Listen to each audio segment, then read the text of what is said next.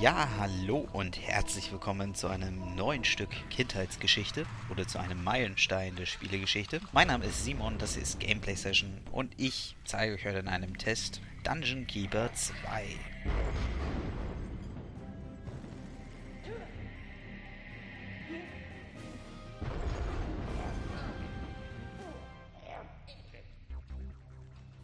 Dungeon Keeper-Reihe oder vor allem Teil 2 hat was, was eigentlich kein anderes Strategiespiel hat. Es ist einfach einzigartig, so wie es ist. Ich kenne kein Spiel, das ähnlich ist oder sogar genauso ist wie Dungeon Keeper. Es gab da zwar zwischendurch mal ein Spiel, ich weiß schon gar nicht mehr, wie es heißt, das hat versucht ähnlich zu sein und auf die Grundidee aufzubauen, aber es hat es nicht geschafft. Meine Fresse, wie sehr hätte ich mich über Dungeon Keeper 3 gefreut, was er leider nie erscheinen wird. Oder vielleicht doch, wir wissen es nicht. Ich würde aber sagen, wir beginnen jetzt einfach mal mit dem Review hier und ich fange an, euch von der Story zu erzählen.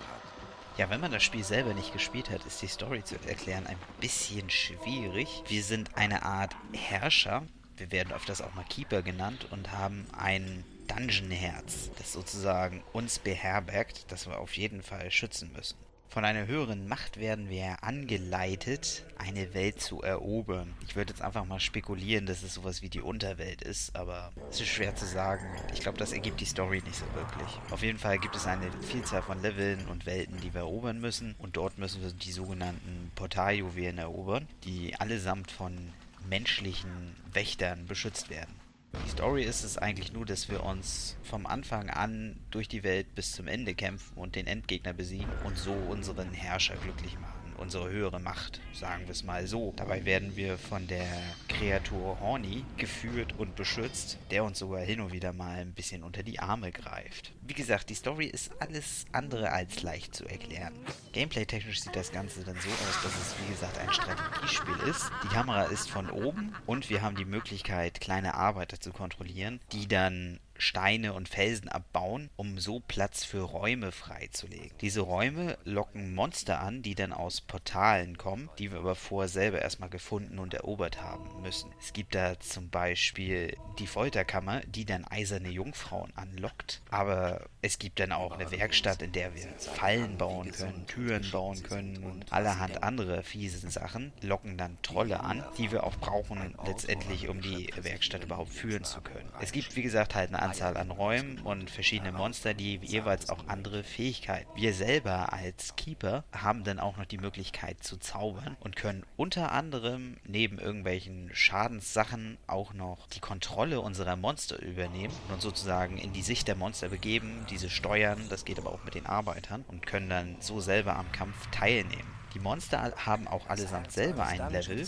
der dem Spiel so eine Art Rollenspielcharakter gibt, denn die Monster haben andere Stats, haben Schwächen und Stärken und letztendlich auch einen Level, der uns dann auch ein Indikator dafür ist, wie stark Monster sind oder eben halt nicht. Wir können diese Monster dann natürlich auch in den Trainingsraum schicken, wo sie dann trainieren können, sie in den Schlafsaal schmeißen, wo sie dann Bettchen aufstellen, um sich zu heilen, oder ihnen in den Futterraum schmeißen, wo sie dann Hühner fressen können. Nebenbei müssen wir dann dafür sorgen, dass wir immer genug Geld in unserer Schatzkammer haben, ansonsten können wir die Monster nicht bezahlen. Und das führt nicht nur dazu, dass die Monster unglücklich werden und am Ende sogar gegen uns rebellieren können, sondern das führt auch dazu, dass sie nicht mehr kämpfen wollen und uns nicht mehr treu ergeben sind, was ziemlich schlecht ist. Wir können sogar andere Monster in unseren Folterkammern foltern. Das sieht nicht nur irgendwie witzig aus, ist zwar zensiert, aber das kann man umgehen, sondern bringt uns dann halt auch noch Informationen über die Welt, in der wir uns befinden. Immer darauf zu achten ist auch, dass es genug Baufläche gibt für unsere Räume, denn natürlich kann man nicht überall die Steine abholzen oder abbauen. Lava blockiert unseren Weg, Wasser blockiert unseren Weg, dafür gibt es aber Brücken. In der Story ist es dann so, dass wir uns von Mission zu Mission kämpfen und dabei immer mehr Fähigkeiten, Räume und somit auch immer mehr Möglichkeiten erhalten.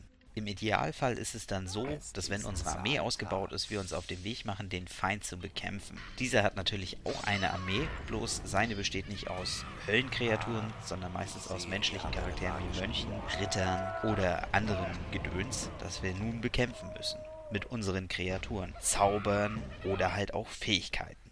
Durch den Nebel des Krieges und durch die wirklich tausend Sachen, die wir gleichzeitig in diesem Spiel machen müssen, entsteht dadurch eine immer spannende Atmosphäre. Die Missionen sind irgendwie immer ein bisschen anders. Wir sind die ganze Zeit unter Strom und suchen immer neue Wege, den Feind zu bekämpfen und an die Portaljuwelen zu kommen. Hier und da kämpfen wir auch mal gegen andere Keeper, also wir sind nicht immer nur gegen Menschen. Und ja, was soll ich euch sagen? Dungeon Keeper ist einfach vom strategischen Part her sehr vielseitig und einfach ein geiles Spiel. Und ich würde sagen, wir schauen uns mal die Technik an.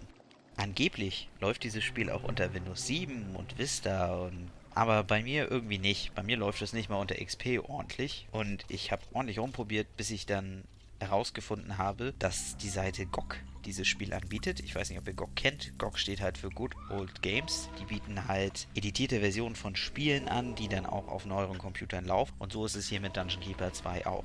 Die Grafik des Spiels ist nicht mehr aktuell, das muss ich wohl keinem sagen. Das Spiel ist, ich glaube, von 1997. In der GOG-Version fehlt außerdem der Hardware-Modus, da ist es nur der Software-Modus und der sieht halt dementsprechend scheiße aus. Dennoch kann man mit der Grafik leben sowohl auch mit dem Sound und vor allem mit dem Humor, der im Spiel geboten wird. Nicht nur, dass da so ein Kommentator ist, der die ganze Zeit uns über die Lage im Dungeon informiert, nein, er bringt auch noch Witze zwischendurch und erzählt lauter Scheiße, wie zum Beispiel, dass unser Dungeon voller Joghurt ist. Ist vielleicht nicht ganz so witzig, aber ich will euch nur verdeutlichen, dass er die ganze Zeit am Scheiße labern ist.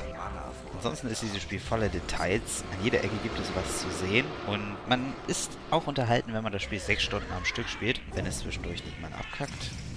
naja, auf jeden Fall, ich gebe gebe dem Spiel 10 von 10 Punkten. Ich finde, das ist ein Traum von Spiel. Es gibt kein Spiel, was an dieses Spiel rankommt. In der Kategorie. Es ist einfach einzigartig in seiner Form. Und es ist sehr schade, dass es niemals ein Teil 3 geben wird. Das war es dann jetzt auch mit dem Test. Ich hoffe, ihr habt ein neues Spiel gefunden, was ihr jetzt spielen werdet. Und falls nicht, seid ihr doof, weil ihr was verpasst. Und ja, vielleicht sehen wir uns ja beim nächsten Mal wieder. Ciao, ciao.